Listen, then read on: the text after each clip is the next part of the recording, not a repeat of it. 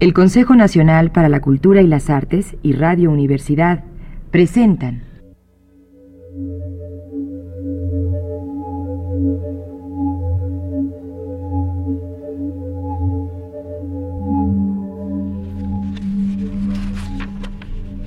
Excelentísimos señores académicos, me hacéis el honor de pedirme que presente a la Academia un informe sobre mi simiesca vida anterior.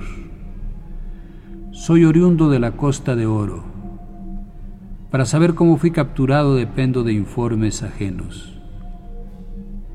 Una expedición de caza de la firma Hagenbeck, con cuyo jefe por otra parte vaciado luego no pocas botellas de vino tinto, estaba al acecho emboscada en la maraña que orilla el río, cuando en medio de una banda corrí una tarde hacia el abrevadero. Dispararon. Fui el único que cayó herido alcanzado por dos tiros.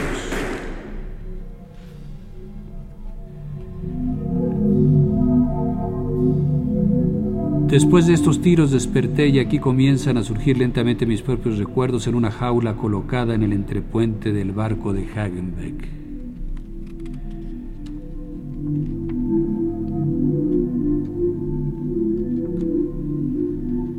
Como después me informaron, debo haber sido excepcionalmente poco ruidoso y por ello dedujeron lo que me extinguiría muy pronto o que de sobrevivir a la crisis de los primeros tiempos sería luego muy apto para el amaestramiento.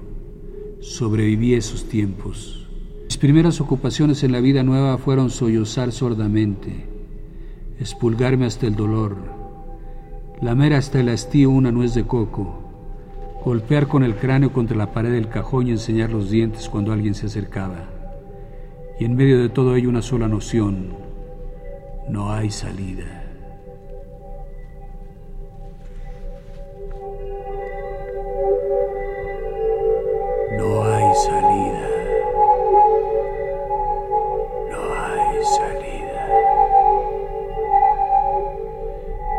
Yo no quería libertad, quería únicamente una salida, a derecha, a izquierda, donde fuera, no pretendía más. Aunque la salida fuese tan solo un engaño, como la pretensión era pequeña, el engaño no sería mayor. Avanzar, avanzar, con tal de no detenerse con los brazos en alto, apretado contra las tablas de un cajón.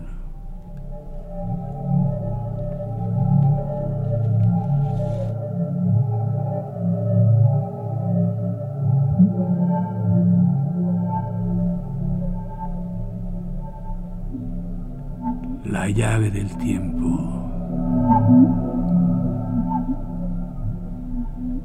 La nave del tiempo. El ave del tiempo. La clave del tiempo. De la condena de Franz Kafka la segunda parte de Informe para una Academia.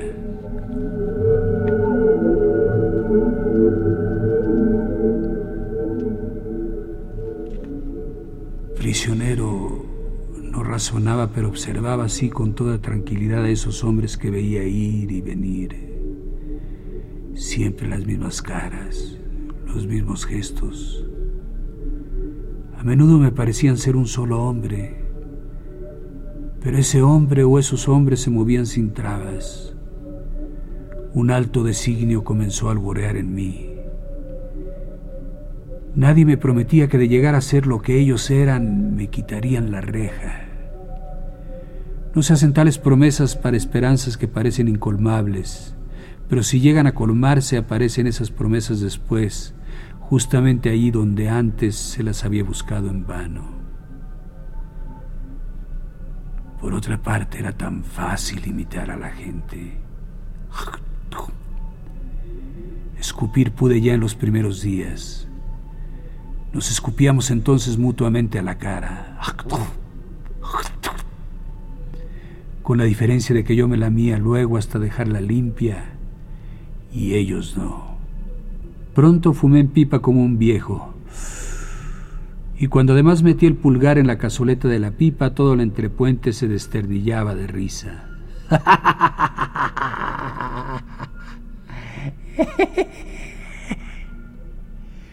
Pero durante mucho tiempo no noté diferencia alguna entre la pipa cargada y la vacía. Nada me dio tanto trabajo como la botella de caña. Me torturaba el olor. Y a pesar de mi buena voluntad pasaron semanas antes de que lograra vencer esa repugnancia. Lo increíble es que la gente tomó más en serio esas luchas interiores que cualquier otra cosa mía. En mis recuerdos tampoco diferencio a esa gente, pero había uno que venía siempre solo, acompañado de día, de noche, a las horas más diversas, y deteniéndose ante mí con la botella vacía me daba lecciones. No me comprendía. Quería descifrar el enigma de mi ser descorchaba lentamente la botella. Luego me miraba para saber si yo había comprendido. Confieso que yo le miraba siempre con una atención frenética y atropellada. Ningún maestro de hombre encontrará en el mundo entero mejor aprendiz de hombre. Cuando había descorchado la botella se la llevaba a la boca, y yo con los ojos seguía todos sus movimientos asentía satisfecho conmigo y posaba la botella en sus labios. Yo, entusiasmado con mi paulatina comprensión, chillaba rascándome a lo largo, a lo ancho, donde fuera. Él, regocijado, empinaba la botella y bebía un trago. Yo, impaciente y desesperado por emularle, me ensuciaba en la jaula lo que de nuevo le regocijaba mucho. Después apartaba de sí la botella con gesto enfático y volvía de igual manera a acercarla a sus labios, y luego echado hacia atrás en un gesto exageradamente pedagógico, la vaciaba de un trago. Yo, extenuado por excesivo deseo, no podía seguirle, y permanecía colgado débilmente de la reja mientras él, dando con esto por terminada la lección teórica, se frotaba con amplia sonrisa la barriga. Solo entonces comenzaba el ejercicio práctico. No me había dejado ya el teórico demasiado extenuado, sí, demasiado extenuado, pero era parte de mi destino. A pesar de ello, tomaba lo mejor que podía la botella que me tendían. La descorchaba temblando.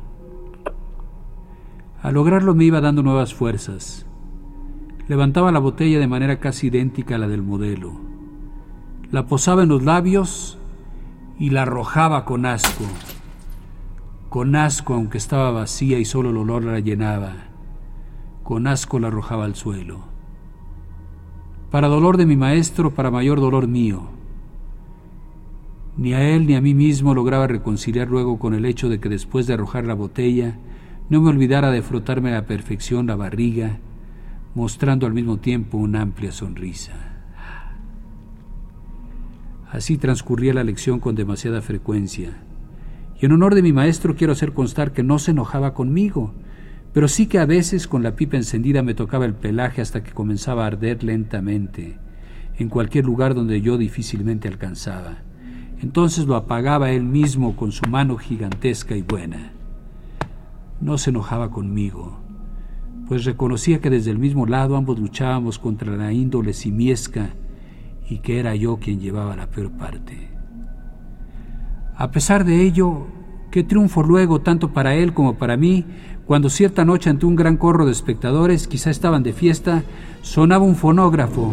Un oficial circulaba entre los tripulantes cuando aquella noche, sin que nadie lo advirtiese, cogí una botella de caña que alguien descuidadamente había olvidado junto a mi jaula y ante el creciente asombro de la reunión, la descorché con toda corrección, la llevé a los labios y sin vacilar, sin muecas, como un bebedor empedernido, poniendo los ojos en blanco y con el gaznate palpitante, la vacié real y verdaderamente. Arrojé la botella, no ya como un desesperado, sino como un artista pero me olvidé, eso sí, de frotarme la barriga. En cambio, porque no podía hacer otra cosa, porque algo me empujaba a ello, porque los sentidos me bullían, por todo ello, en fin, rompí a gritar ¡Hola! con voz humana.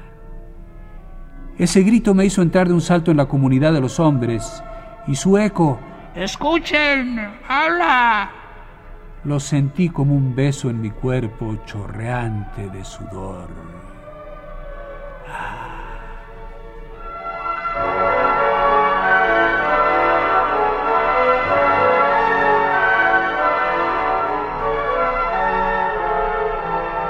Repito, no me seducía imitar a los humanos.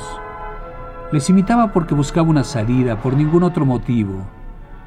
Con ese triunfo, por otra parte, poco había conseguido, pues inmediatamente la voz me falló de nuevo. Solo al cabo de unos meses volví a recuperarla. La repugnancia hacia la botella de caña reapareció con más fuerza aún, pero sin duda alguna había yo encontrado de una vez por todas mi camino. Cuando en Hamburgo me entregaron al primer amaestrador, advertí enseguida que ante mí se abrían dos posibilidades, el jardín zoológico o el music hall. No vacilé. Me dije, pon toda tu voluntad en ingresar en el music hall. Esta es la salida. El jardín zoológico no es más que otra nueva jaula. Quien entra ahí está perdido.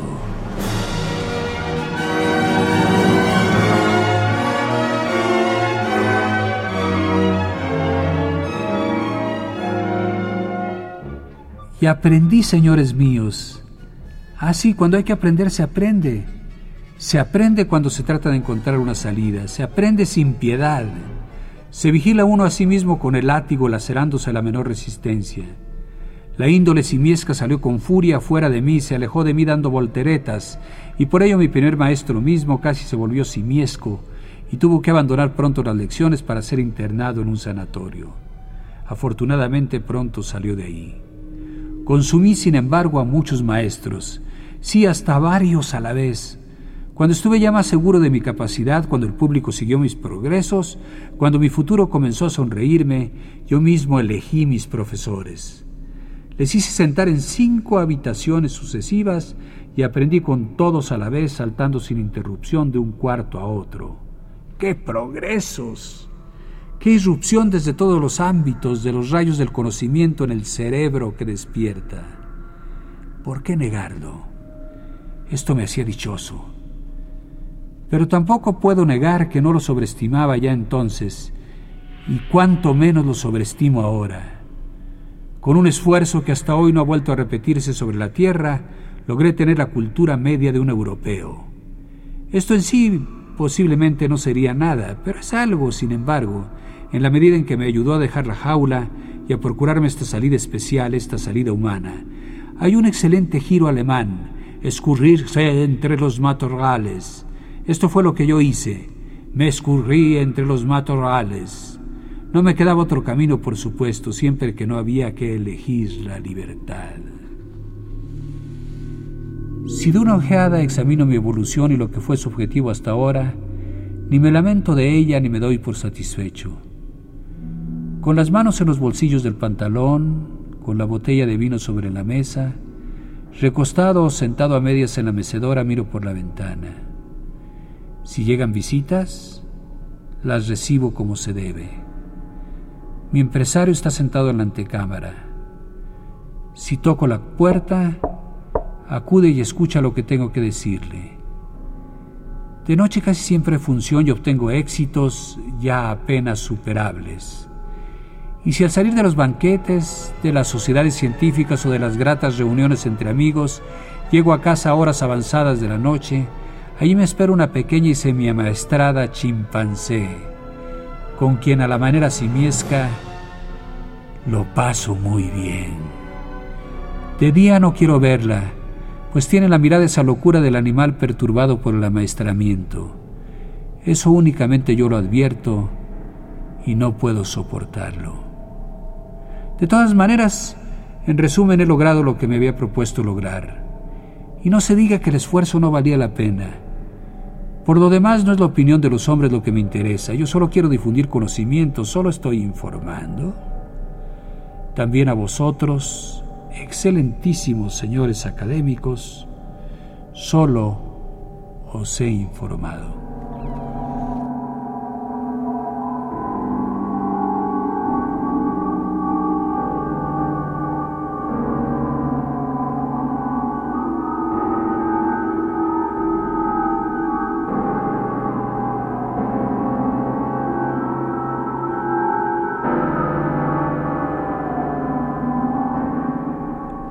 Escuchamos la segunda parte de Informe para una Academia de Franz Kafka.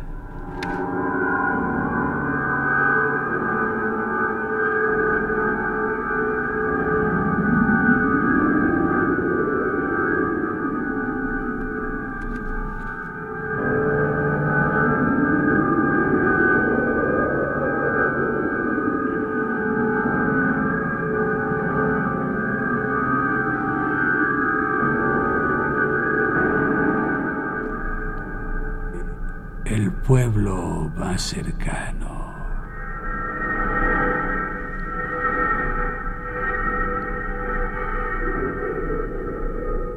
Mi abuelo solía decir, la vida es asombrosamente corta. Ahora al recordarla se me aparece tan condensada que, por ejemplo, Casi no comprendo cómo un joven puede tomar la decisión de ir a caballo hasta el pueblo más cercano sin temer y descontando por supuesto la mala suerte que aún el lapso de una vida normal y feliz no alcance ni para empezar semejante viaje.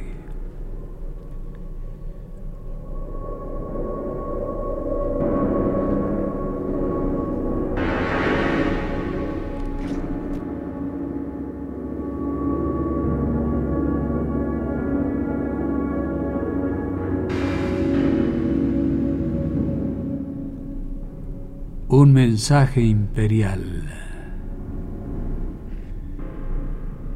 El emperador, así dicen, te ha enviado a ti el solitario, el más mísero de sus súbditos, la sombra que ha huido a la más lejana lejanía microscópica ante el sol imperial. Justamente a ti el emperador te ha enviado un mensaje desde su lecho de muerte hizo arrodillar al mensajero junto a su lecho y le susurró el mensaje al oído. Tan importante le parecía que se lo hizo repetir en su propio oído. Asintiendo con la cabeza corroboró la exactitud de la repetición.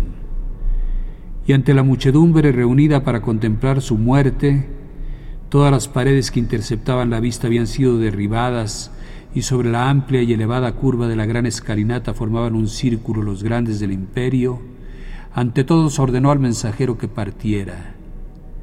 El mensajero partió en el acto, un hombre robusto e incansable, extendiendo ahora este brazo, ahora el otro se abre paso a través de la multitud. Cuando encuentra un obstáculo se señala sobre el pecho el signo del sol. Adelanta mucho más fácilmente que ningún otro. Pero la multitud es muy grande sus alojamientos son infinitos. Si ante él se abriera el campo libre, ¿cómo volaría? Qué pronto oirías el glorioso sonido de sus puños contra tu puerta. Pero en cambio, qué inútiles son sus esfuerzos. Todavía está abriéndose paso a través de las cámaras del Palacio Central. No terminará de atravesarlas nunca. Y si terminara no habría adelantado mucho, Todavía tendría que esforzarse para descender las escaleras, y si lo consiguiera no habría adelantado mucho. Tendría que cruzar los patios, y después de los patios el segundo palacio circundante, y nuevamente las escaleras y los patios, y nuevamente un palacio, y así durante miles de años. Y cuando finalmente atravesara la última puerta, pero esto nunca, nunca puede suceder. Todavía le faltaría cruzar la capital, el centro del mundo, donde su escoria se amontona prodigiosamente. Nadie podría abrirse paso a través de ella y menos todavía con el mensaje de un muerto. Pero tú te sientas junto a tu ventana y te lo imaginas cuando cae la noche.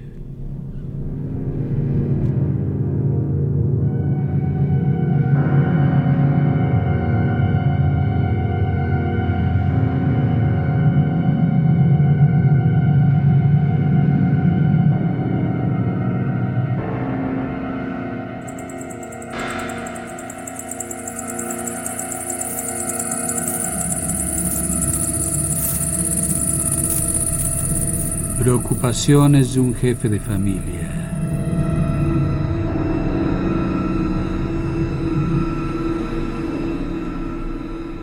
Algunos dicen que la palabra Odradek es de origen eslovaco y sobre esta base tratan de explicar su etimología. Otros, en cambio, creen que es de origen alemán y solo presenta influencia eslovaca. La imprecisión de ambas interpretaciones permite suponer sin equivocarse que ninguna de las dos es verdadera, sobre todo porque ninguna de las dos nos revela que esta palabra tenga algún sentido. Naturalmente, nadie se ocuparía de estos estudios si no existiera en realidad un ser que se llama Odradek. A primera vista se asemeja a un carrete de hilo, chato y en forma de estrella, y en efecto también parece que tuviera hilos arrollados. Por supuesto solo son trozos de hilos viejos y rotos de diversos tipos y colores, no solo anudados, sino también enredados entre sí. Pero no es solamente un carrete, porque en medio de la estrella emerge un travesañito y sobre este en ángulo recto se inserta otro. Con ayuda de esta última barrita de un lado y de uno de los rayos de la estrella del otro, el conjunto puede erguirse como sobre dos patas. Uno se siente inducido a creer que esta criatura tuvo en otro tiempo alguna especie de forma inteligible y ahora está rota. Pero esto no parece comprobado. Por lo menos no hay nada que lo demuestre. No se ve ningún agregado o superficie de rotura que corrobore esta suposición. Es un conjunto bastante insensato pero dentro de su estilo bien definido. De todos modos, no es posible un estudio más detallado, porque Odradek es extraordinariamente ágil y no es posible apresarlo. Se esconde alternativamente en la buhardilla, en la caja de la escalera, en los corredores, en el vestíbulo. A veces no se le ve durante meses. Seguramente se ha mudado a otra casa pero siempre vuelve fielmente a la nuestra. A menudo cuando uno sale por la puerta y lo encuentra apoyado justamente debajo de uno en la escalera, siente deseos de hablarle. Naturalmente, uno no le hace una pregunta difícil, más bien lo trata. Su tamaño diminuto es tal vez el motivo, como a un niño. Bueno, ¿cómo te llamas? Odradek, dice él. ¿Y dónde vives? Domicilio desconocido. Dice y ríe. Claro que es la risa de alguien que no tiene pulmones.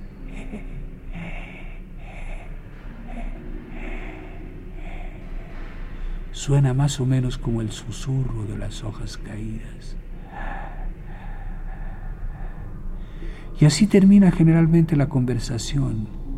Por otra parte, no siempre responde. A menudo se queda mucho tiempo callado, como la madera de que parece estar hecho. Ociosamente me pregunto qué será de él. ¿Puede ocurrir que se muera? Todo lo que se muere tiene que haber tenido alguna especie de intención, alguna especie de actividad que lo haya gastado. Pero esto no puede decirse de Odradek. ¿Será posible entonces que siga rodando por las escaleras y arrastrando pedazos de hilo ante los pies de mis hijos y de los hijos de mis hijos? Evidentemente no hace mal a nadie, pero la suposición de que puede sobrevivirme me resulta casi dolorosa.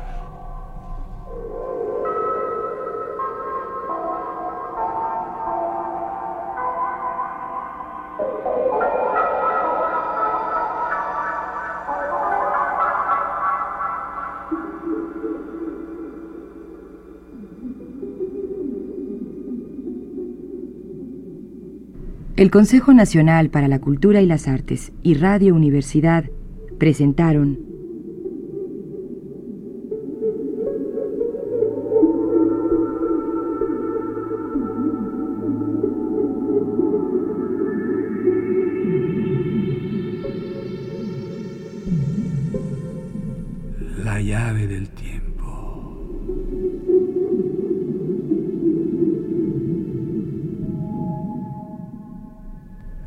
clave del tiempo.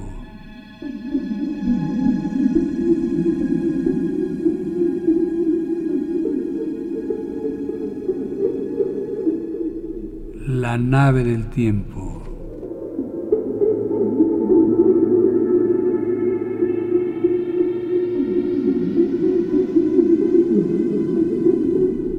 El ave del tiempo.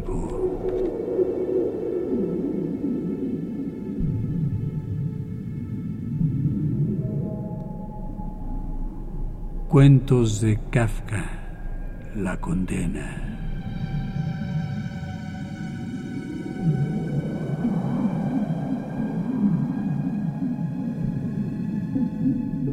Narración, producción y dirección de Juan López Moctezuma.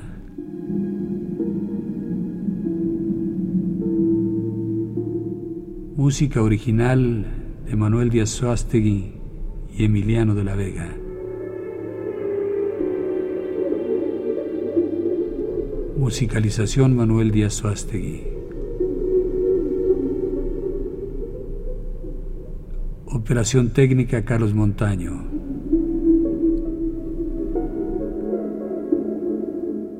Colaboración Osvaldo Hernández.